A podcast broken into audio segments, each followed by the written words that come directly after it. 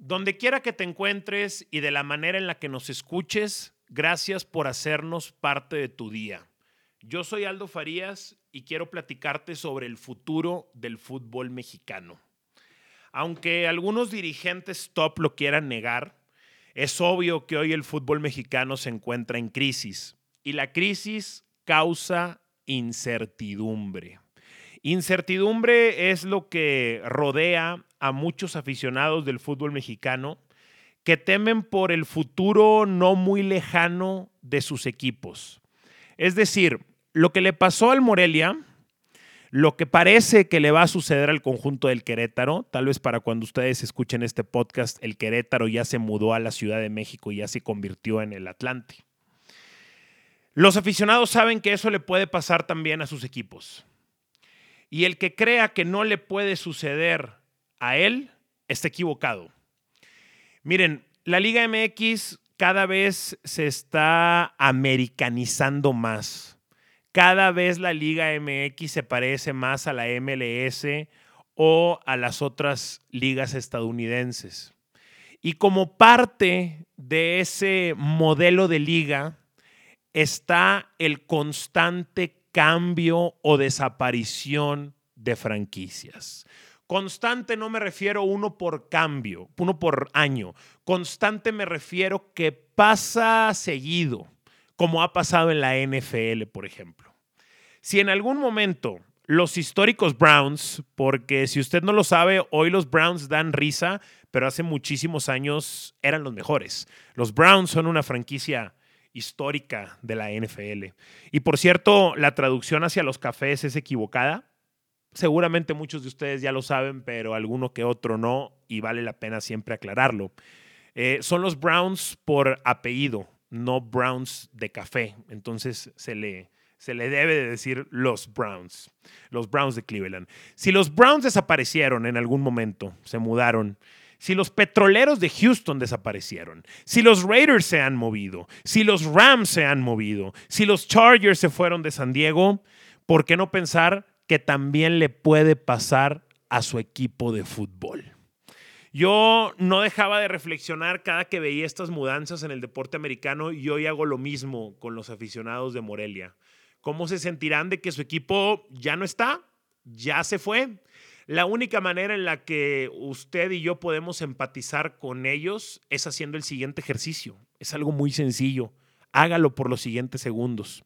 Si usted es americanista, si usted le va al Cruz Azul, si usted le va a los Pumas, si usted es tigre o es rayado, imagínese por un momento que desaparecieran sus tigres, que desaparecieran sus rayados se acabó, señores. Cemex ya no quiere nada que ver con Tigres.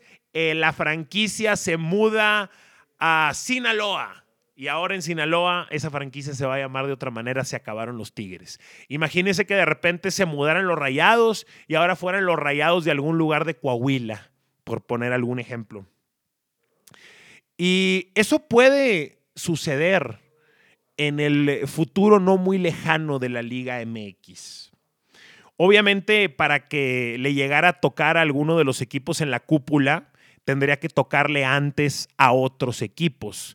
¿Quiénes pudieran estar en peligro? Creo que Puebla está en peligro. La administración del Puebla definitivamente causa muchísimas dudas. Ya nos dimos cuenta que Puebla como ciudad no pudo sostener a dos equipos. Entonces sí, esto le pudiera llegar a pasar a un equipo histórico del fútbol mexicano como Puebla en cualquier momento. ¿Por qué no pensar que le pudiera pasar al Atlas? Eh, lo dudo mucho porque en un mercado como Guadalajara, pero sí, sí pudiera pasarle también al conjunto del Atlas. Y obviamente parece que está por pasarle al conjunto de los Gallos Blancos del Querétaro. A ver, no hay que ser muy inteligentes para entender hacia dónde va el fútbol mexicano.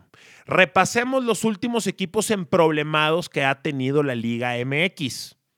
Veracruz, Jaguares de Chiapas, Monarcas Morelia y recientemente Puebla, con la misma franja del Puebla y con los Lobos WAP. Señores, la realidad de todas estas ciudades, o mejor dicho, de todos estos estados, es precisamente el reflejo problemático en sus equipos de fútbol. Si a Veracruz lo dejaron en pelotas sus gobernantes, si en Veracruz es la policía peor pagada de todo México, si hay crisis de diferentes tipos, si hay un ambiente de inseguridad, porque a mí me ha tocado ir a transmitir a Veracruz recientemente y soy sincero, salí de noche y vi cómo están las cosas en Veracruz. Me recordó mucho la etapa de inseguridad que vivimos en Monterrey entre el 2009, 2011, 2008, todos estos años. Entonces, el fútbol se va a ir de los lugares que no sean buen mercado. Ya se fue de Veracruz, ya se fue de Chiapas, ya se fue de Morelia. Y en el caso de Morelia me duele mucho porque este estado no tendría que pasar por eso. ¿Cómo, se, cómo, cómo puede explicarse uno que un estado con tanta riqueza natural como con un puerto como Lázaro Cárdenas, que el máximo exportador de aguacate en todo el mundo y un clima maravilloso para sembrar diferentes productos, tenga 5 millones de habitantes viviendo en Estados Unidos. Hay 5 millones de michoacanos en Estados Unidos, creo que la población de Michoacán es 4.5. Eh, es increíble que Michoacán no pueda tener un equipo de fútbol siendo el máximo exportador de aguacate en el mundo, pero es que esa es la desigualdad en la que vive el Estado. Y Michoacán tiene muchos problemas de empleo, de económicos, de educación. Cuidado con lo que está pasando, lo que ha pasado los últimos años en la educación de Michoacán. Esos problemas los tienen que solucionar antes de tener un equipo de fútbol, desafortunadamente. Yo entiendo que el fútbol puede ser parte de la solución, pero entonces que aparezca el gobierno. Y a mí tampoco me gusta mucho la idea de que el gobierno gaste su dinero en equipos de fútbol. Pero un particular entiendo la posición en la que estaban parados los empresarios de TV Azteca y por qué están mudando al equipo. Puebla, Veracruz, Chiapas, Morelia, el fútbol mexicano ya no va a estar en esos lugares, desafortunadamente. ¿Hacia dónde va el fútbol mexicano? Es la pregunta que hoy nos tenemos que hacer. El fútbol mexicano hoy voltea hacia el norte. Si, si le caga todo este trip del norte y del orgullo de los norteños y de los tigres y los rayados, se lo juro, respire un poquito y déme la oportunidad de escuchar los siguientes argumentos, porque esto ya está pasando, está pasando ante todos nosotros. El fútbol mexicano se está yendo del centro y del sur del país. Ahí está, Chiapas, Morelia, Veracruz, Puebla, Querétaro. Hace muchos años, el norte tenía dos equipos estables, Tigres y Rayados, y uno que andaba ahí peloteando en diferentes lugares, ponle entre Coahuila y principalmente Tamaulipas. Luego apareció Santos para arrancar la década de los noventas. Santos Laguna aparece en la temporada 88-89. Y Santos se convierte en el tercer equipo representante del norte. Pasan muchos años. Santos se estabiliza en primera división, porque desde su llegada Santos tiene seis campeonatos. Un equipo tan joven con seis campeonatos y un, eh, digamos que, habitante constante de las liguillas. Entonces Santos es estable. Pasan los años y llegan los cholos de Tijuana. Y Tijuana se convierte en una empresa bien respaldada, bien dirigida, y Tijuana se convierte en otro equipo estable del norte gana campeonato al tercer torneo, si no me falla. Luego pasan los años y después de varios intentos fallidos, hoy parece que los Bravos de Ciudad Juárez son un proyecto estable. Juárez atrás de ellos trae mucha lana de gente mexicana de Juárez y de americanos en El Paso, Texas. Están construyendo un estadio mamalón que tengo entendido va a tener entrada por México y por Estados Unidos. Va a estar evidentemente pegado a la, a la frontera con Estados Unidos. Entonces, ya son cinco. Ya son cinco equipos norteños en el fútbol mexicano. Algo que sinceramente con la maldita centralización que ha vivido siempre el fútbol mexicano hubiera sido impensado. ¿Qué ha hecho que el fútbol se mueva hacia el norte? Pues el dinero, señores. Porque al final de cuentas esto es un negocio, los estadios tienen que llenarse, la gente tiene que encender la televisión, la gente tiene que consumir en los estadios, la gente tiene que comprar playeras, la gente tiene que viajar para seguir a su equipo. Eso hace un equipo exitoso. Pero para que un equipo logre eso, no podemos hacernos tontos. Depende de que esté en el mercado correcto depende de que la gente de ese lugar tenga el poder adquisitivo para que su equipo de fútbol sea un buen negocio. Por eso el fútbol se está mudando al norte. Entonces ya son cuatro norteños. ¿Hacia dónde va el fútbol, además del norte? El fútbol va hacia el Pacífico. Mazatlán. Bienvenido Mazatlán a la Liga MX. Mazatlán es nuevo equipo de primera división del fútbol mexicano con un respaldo fuerte del gobierno del estado y entre, que entre ese apoyo viene un estadio monumental, un estadio con tintes primermundistas. Mazatlán es una plaza con lana. Mazatlán está booming.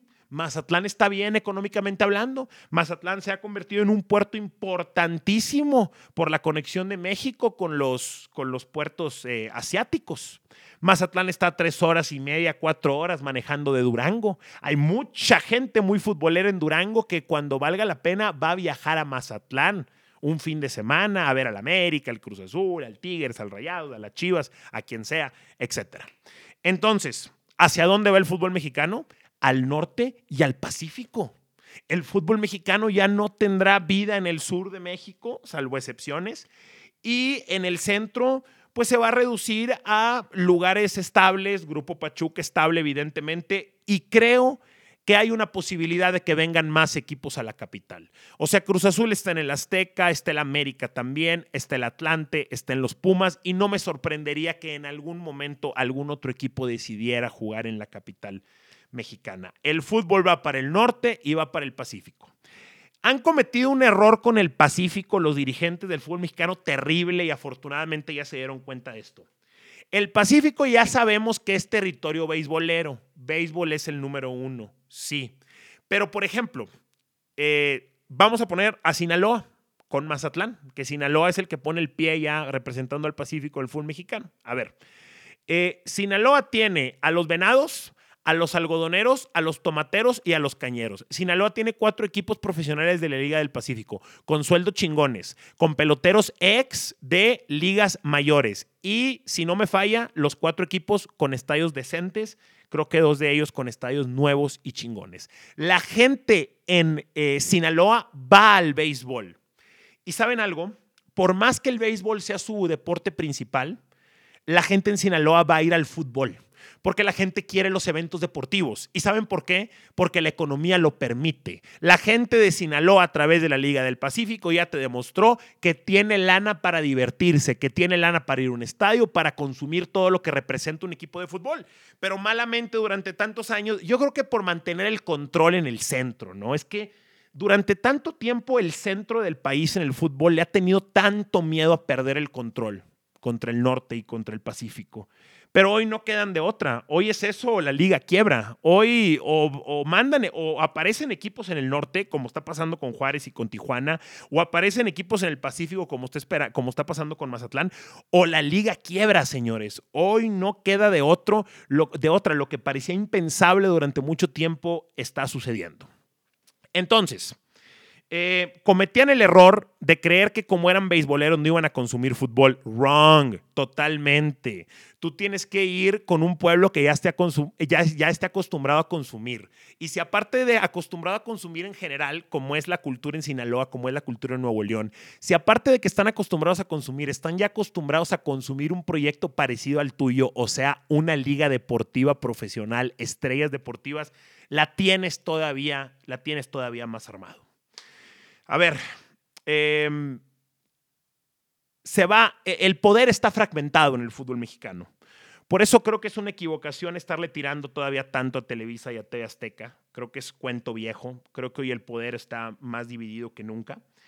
Y espero que conforme se sumen más equipos al norte y al Pacífico, pues digamos que el poder se divida todavía más. Esto pudiera terminar hasta en una especie de guerra civil en el fútbol mexicano si no se maneja con precaución. ¿Quiénes pueden ser esas nuevas plazas o esos nuevos poderes? Pues muy sencillo. Vayan al mapa, vayan a las estadísticas de PIB, dense cuenta cuáles son los estados más sanos, vayan a las tasas de empleo, de desempleo, de prosperidad, lean los artículos de industria y ahí se van a dar cuenta quiénes son esos equipos. O más fácil, sin salirse del deporte, vayan a la Liga del Pacífico. ¿Quiénes han estado así recientemente haciendo mucho ruido en la Liga del Pacífico? Nuevo León y Jalisco, ¿no? Los Charros y los Sultanes. ¿Quién más está en la Liga del Pacífico? pues están todos los equipos de Sinaloa, pues están los de Sonora, que si Mazatlán, que si eh, Mexicali, Baja California, pues ¿saben qué? Que no les sorprenda que en un futuro esas plazas le den la bienvenida al fútbol mexicano, que no les sorprenda.